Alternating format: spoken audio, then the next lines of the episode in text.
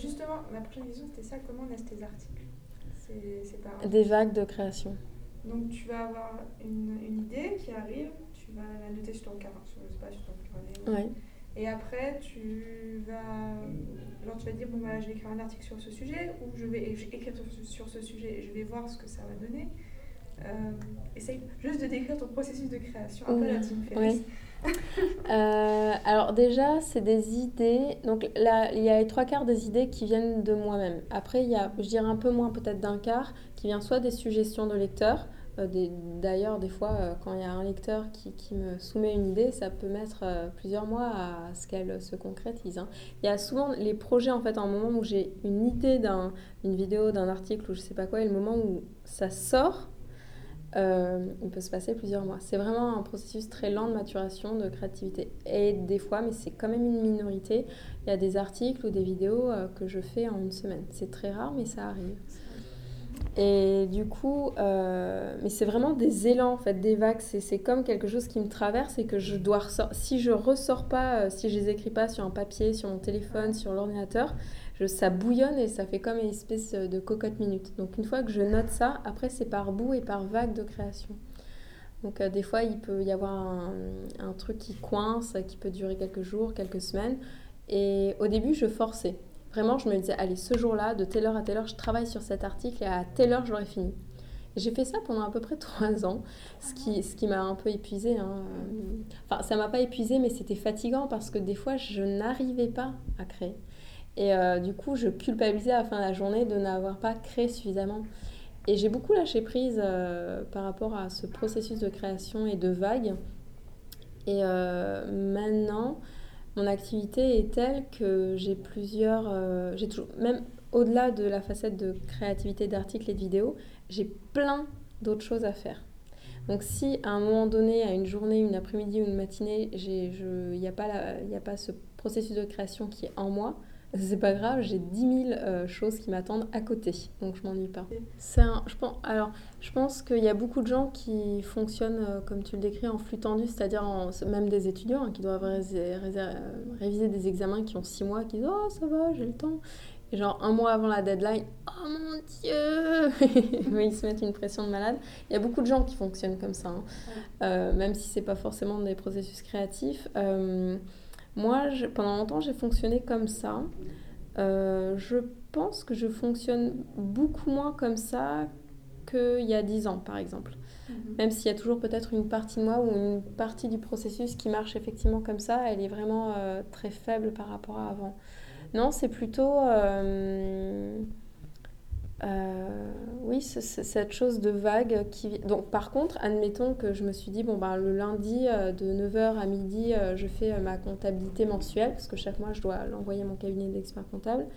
Et que le, le, lundi, à 7h30 du matin, en me réveillant, j'ai une vague de créativité. Alors là, je mets, balance tout ce, tout ce qui est compta, tout ça, machin, et je le fais.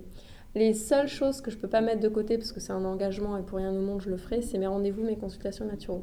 Et quand c'est euh, des, des, choses que je me suis dit, des tâches avec euh, moi-même, quoi, euh, alors je, je, mets tout de côté en stand-by, ça attend et ça attendra le temps qu'il faut. C'est intéressant parce que tu as, cette flexibilité entre un, dire, une structure que tu te mets en place, mais en même temps, tu continues à suivre. donc il n'y a pas le côté, tu n'es pas dans la réactivité du moment, c'est-à-dire tu vas lever, tu vas te lever, tu vas voir dans le moment qu'est-ce que tu vas faire, qu'est-ce que tu as envie de faire. Tu vas être dans les deux, quoi, en fait. Tu vas, avoir ces moments où tu vas te faire une structure, mais tu te prives pas de la casser. Non. Mm. Lorsque c'est nécessaire. Oui, et ça, je n'ai pas, pas toujours fait ça comme ça. Avant, j'étais beaucoup plus. Euh, j'ai toujours. Euh, ça, c'est, alors, ça, c'est de par euh, mon papa, qui était extrêmement organisé et qui l'est toujours, même beaucoup plus que moi. ma constitution naturopathique, c'est-à-dire ma. en naturopathie, à, comme en Ayurveda, les doshas, peut-être que ça te parle plus. Ma constitution naturopathique, c'est en gros en naturopathie, il y a quatre constitutions et selon la constitution que, que l'on a, on a des qualités et euh, des défauts. Et une de mes qualités liées à ma constitution, c'est euh, que j'ai une très grande capacité d'organisation et du coup, ces gens-là font souvent des très bons chefs de projet ou des chefs d'entreprise. Et euh, de par aussi mes études, assistant de gestion, enfin voilà, je veux dire, tout ce qui est organisation, pour moi, c'est, plus qu'un truc inné, c'est, ça a été constant dans ma vie, que ce soit au niveau personnel, familial, études, etc. Et je sais plus d'ailleurs pourquoi je vous... Oui, non, il y a, y a, quand je me suis mis à mon compte, j'étais très psychorigide, mais c'était un truc de fou, quoi. Et maintenant, c'est beaucoup plus euh, dans la flexibilité, dans lâcher prise, parce que je pense aussi que quand tu es chef d'entreprise, tu subis, une... en tout cas moi j'en ai subi, une certaine pression. Et si on n'apprend pas à lâcher prise et à, à danser, à suivre le rythme de la vie, tu te finis par t'y briser les os en fait et t'épuiser. Mm. Et euh, donc la vie m'a quelque part amené euh, à apprendre cette flexibilité pour survivre. C'est bien, c'est vraiment intéressant. Et sur ça, ça t'a pris 10 ans à, à, à, trouver cet équilibre en fait aussi. Oui, et je continue toujours de trouver mon équilibre, oui.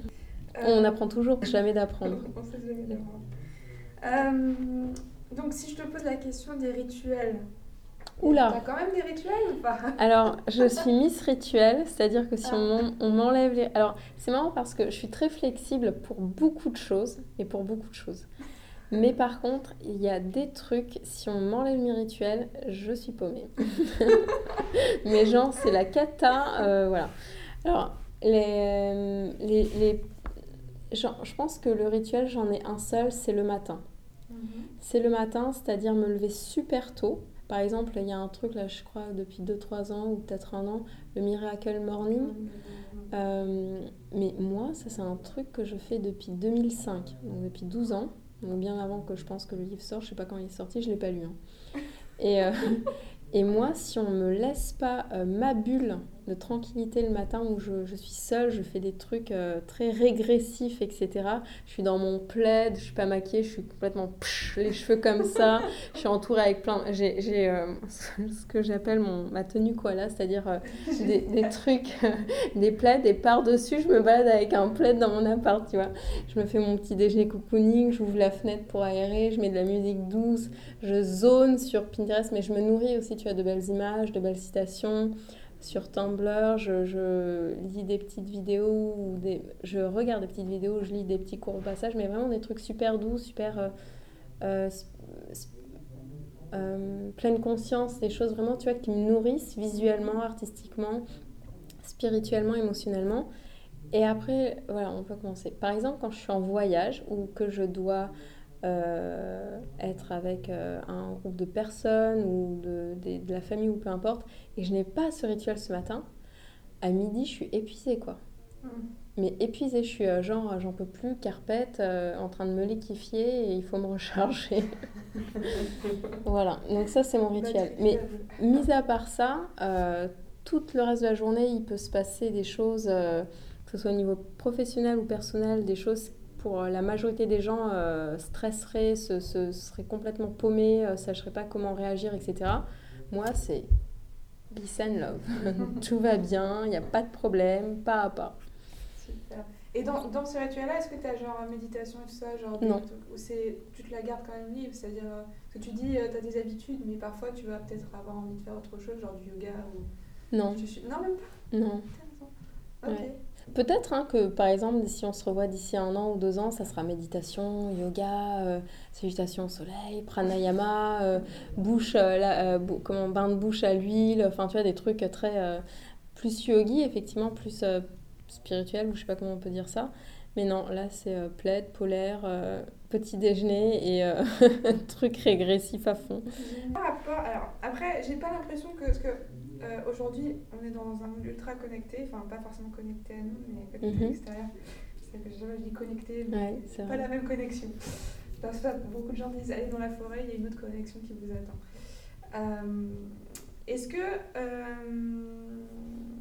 comment dire J'allais faire des connexions. Oui, voilà. Est-ce que tu as. C'est justement que tu as vécu. Alors, moi, ça m'intéresse justement tous, tous, ceux et celles qui ont vécu cet avant-après, on va dire, hein, même si, bon jeune, donc pas forcément en tant qu'adulte à changer de système de fonctionnement, etc., de passer du papier à l'écran. Mais est-ce que tu as un rituel par rapport à la déconnexion, par exemple, euh, euh, les écrans, ou est-ce que c'est quelque chose qui est intégré à ta vie de façon tout à fait euh, balancée, saine, et qui ne te rend pas... Parce que moi, personnellement, en fait, moi, ça me... je sais pas comment dire en français, overwhelming. Mmh, oui, oui, je vois ce que tu veux dire. Je sais, j'arrive jamais à traduire ce terme aussi. Est-ce que toi, justement, tu testes parce que c'est hyper overwhelming. Oui. Est-ce que tu as, comment dire, as aussi des rituels par rapport à ça, dans le sens où tu te déconnectes, par exemple, pour regarder tes, tes articles, ou est-ce que tu es tout le temps connecté, en fait, parce que tu as un équilibre avec ça qui est très sain et qui te, te va et qui ne te dérange pas, en fait? Alors, je pense que je j'ai beaucoup appris sur ça, j'ai beaucoup progressé et euh, j'ai acquis un équilibre qui est, je pense, plus sain pour moi aujourd'hui qu'il y a quelques années. Mais j'ai encore, je pense, des progrès comme beaucoup de gens sur beaucoup de sphères. Alors, plusieurs choses. Au niveau de la technologie pure, euh, et ça, c'est valable pour la radio, la télé, les blogs, les réseaux sociaux, n'importe quoi.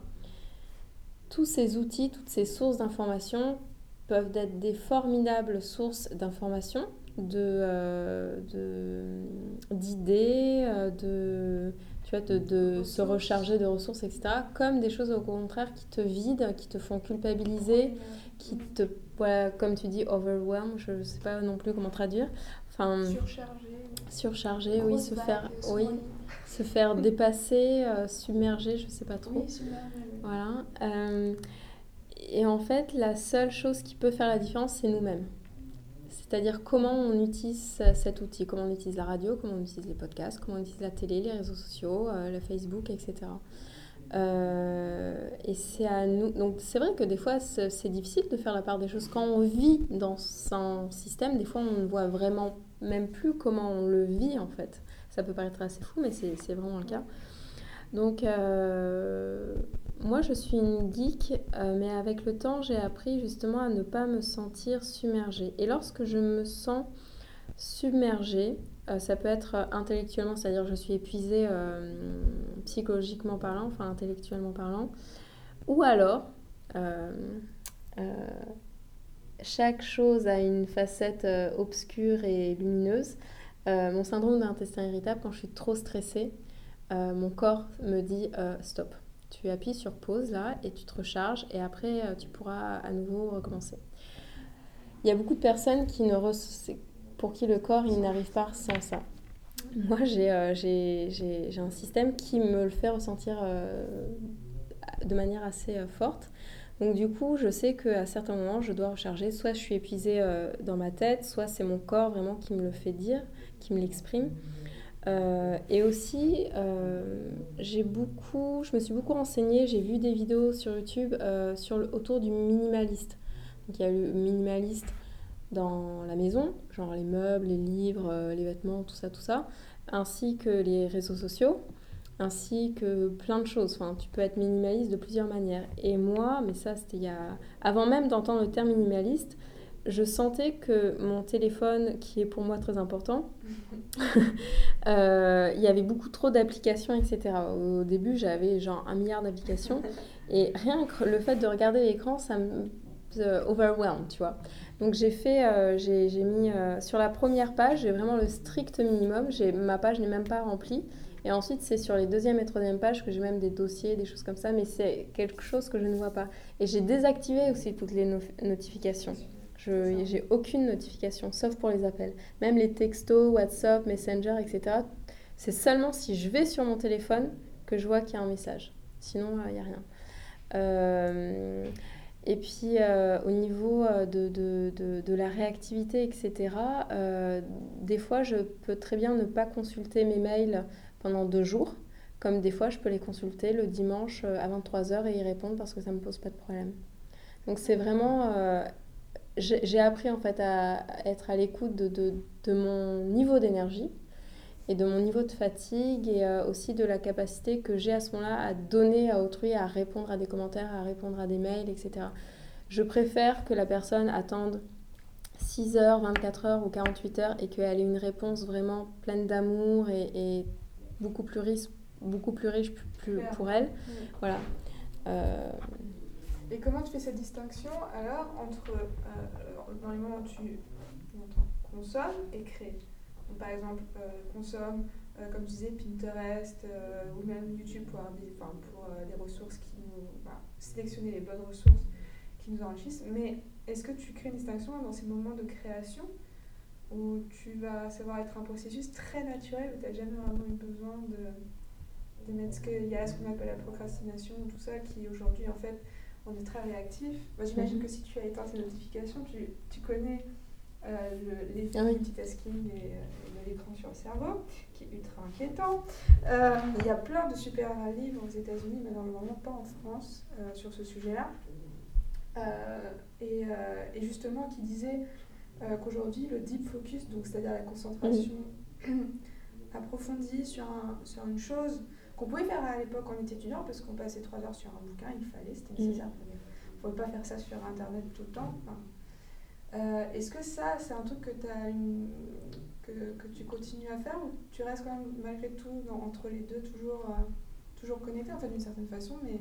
Je pense que j'oscille entre les deux. Je suis mm. toujours en train d'essayer de trouver mon équilibre et euh, de le peaufiner. Donc il y a des jours où, par exemple, si on parle d'équilibre, je vais utiliser la métaphore de poutre, où je suis vachement centrée sur la poutre, je fais des, des saltos extraordinaires, je retombe bien, machin. Et des fois, je suis juste debout, je fais un spécial et wouh je me laisse un peu balloter. Donc, mais je sens en fait les moments où ça devient un petit peu. Euh, euh, je commence à m'épuiser, à, etc. Et du coup, là, je, je descends dans la poutre et je fais hop, je vais faire dodo, je me recharge.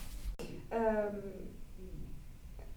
tu as été dans un. Tu as changé de milieu. En fait, tu as commencé ta carrière en tant qu'assistant non, assistant de gestion, c'est ça? Mhm, Tout à fait. que tu as fait pendant 4 ans, même 3 ans, ouais. 3 ans, dans, au début de ta vie professionnelle. Et après, tu t'es, on appelle ça aujourd'hui se reconvertir, c'est ça? Oui, tout à fait. Et là, tu as fait naturopathie. Euh, tu as une approche euh, du travail qui a changé entre temps euh, Elle a beaucoup changé. Mm. Moi, j'ai vécu, j'ai été élevée par un papa formidable, mais j'ai été élevée par un papa qui est parti de chez lui à 14 ans et qui a commencé apprenti, forgeron, ouvrier dans une usine et qui a fini euh, directeur euh, euh, informatique dans une très grande banque. Et il n'a pas chômé. Et j'ai vécu avec et grandi avec un papa qui me disait Mélanie, il faut travailler dur, Mélanie, il faut travailler dur tout le temps, il ne faut pas arrêter, tout ça. Et oui, dans notre société, on nous demande de travailler dur, de no pain, no gain, etc. Voilà, exactement. beaucoup de gens, ça arrive.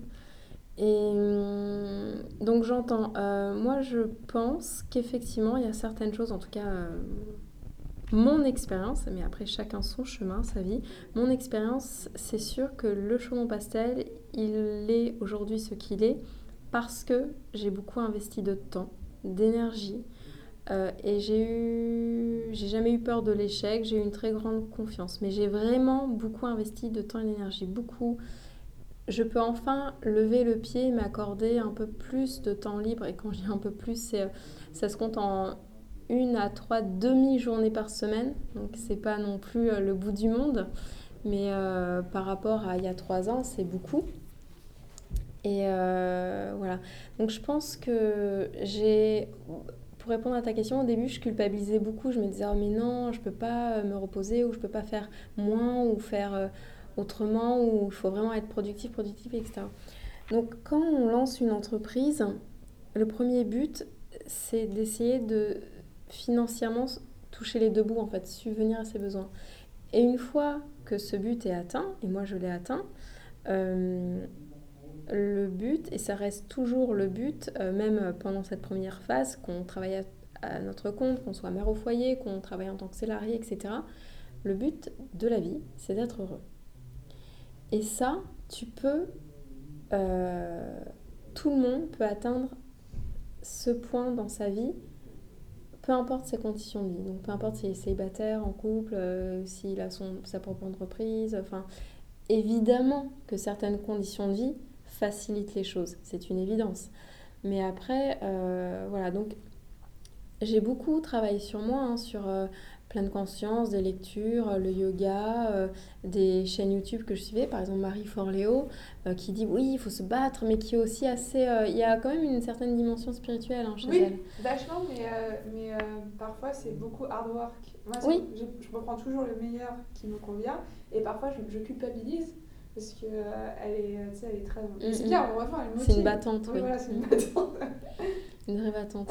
Mais euh, oui, j'ai appris euh, beaucoup. Euh, j'ai dû apprendre à déculpabiliser avec le, Donc maintenant, mon papa, il a appris aussi de moi. Il sait euh, maintenant, euh, c'est même lui des fois qui me dit Mélanie, tu devrais te reposer.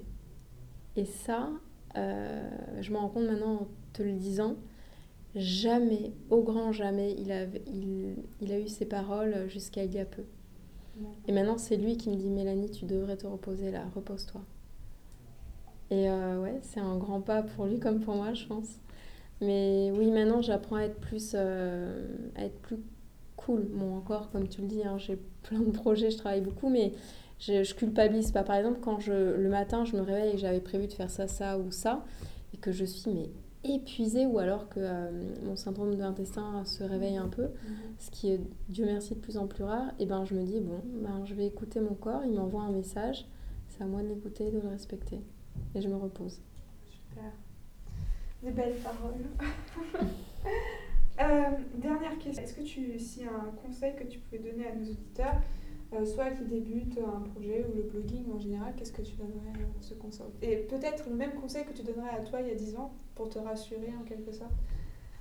Peut-être, je ne sais pas. Je peux en donner deux? Oui. Alors le premier, c'est euh, d'avoir foi en eux. Et quand je dis en eux, c'est pas dans leur projet, c'est dans leur cœur. C'est vraiment de rester fidèle à soi. Si au moment où on a un projet, une idée de projet et la concrétisation de ce projet, il se passe 5 ans, peut-être qu'à- que la veille où on frôle du doigt ce projet, on aura peut-être moins envie ou de voir ce projet autrement. Et on a le droit de changer en cours de route. On a le droit et c'est de notre devoir si on ne se sent plus en phase à tel ou tel moment et de le modifier. Ça, ça serait mon premier euh, conseil. Et le deuxième conseil, c'est euh, de, dans la prolongation du premier, c'est de toujours avoir la sagesse d'écouter ce que les autres peuvent nous donner comme conseil, que ce soit notre famille, nos amis ou euh, un lectorat ou je sais pas les clients que l'on a, ça dépend de l'entreprise qu'on veut développer. Mais euh, euh, conserver ses propres valeurs. Même si les valeurs, eh bien, elles bousculent un peu euh, les choses établies dans notre société, si elles ne portent préjudice à personne, on les conserve. Même si c'est très novateur, si c'est un peu foufou, etc., c'est pas grave. Si ça porte préjudice à personne et que ça, on se sent nourri en créant ou en faisant ce projet, alors on le fait. Ne pas oublier aussi que le, il n'y a pas d'échec. Alors je sais que ça c'est un conseil qui peut paraître un peu euh, bateau comme ça, Ouais. mais vraiment, si un jour un projet ou quelque chose euh, n'aboutit pas comme on le veut, et ça c'est un truc par contre que mon papa il m'a répété depuis euh, que j'ai l'âge de 9 ans, donc euh, ça aussi je pense que ça m'a énormément euh, servi, c'est qu'à partir du moment où quelque chose, on arrive à tirer une leçon de quelque chose, peu importe la leçon, ce n'est pas un échec, c'est une expérience. Et ça, c'est extraordinaire parce que ça peut nous aider à rebondir autrement, à refaire autre chose autrement ou à nous donner une- un nouveau cap ou une nouvelle direction. Alors, c'est vrai que euh, cette notion d'échec, juste pour terminer, euh, c'est intéressant parce que c'est un gros mot, enfin c'est un, tabou Oui. et c'est ce qui stoppe. Mais la formule enfin, de mathématiques ou scientifique du mot succès, Mm. Elle comprend dans la formule de l'échec. Si tu n'as pas d'échec, tu n'as pas de succès. Bien sûr. un début et un processus et il faut aimer le processus et ça fait les échecs c'est fait pour apprendre Mm. et si on n'a pas d'échecs c'est qu'on n'apprend pas et qu'on stagne et qu'on reste au même Tout à endroit. Ne Ouais, pas culpabiliser, ne pas se dire euh, c'est moi qui ai mal fait ou quoi. Non, non, il n'y a pas de. Faut pas. Faut, non, ça c'est fait, on peut pas revenir dessus. On n'a pas de petit comme Hermione de voyage dans le temps, de retourneur de temps. C'est fait, c'est comme ça. À partir de là, nous, on peut changer notre, euh, notre manière de, d'accueillir cette chose-là et de la transmuter. Donc c'est à nous de changer. Il n'y a pas de temps à- au regret, ça sert à rien. Merci beaucoup. Merci à toi.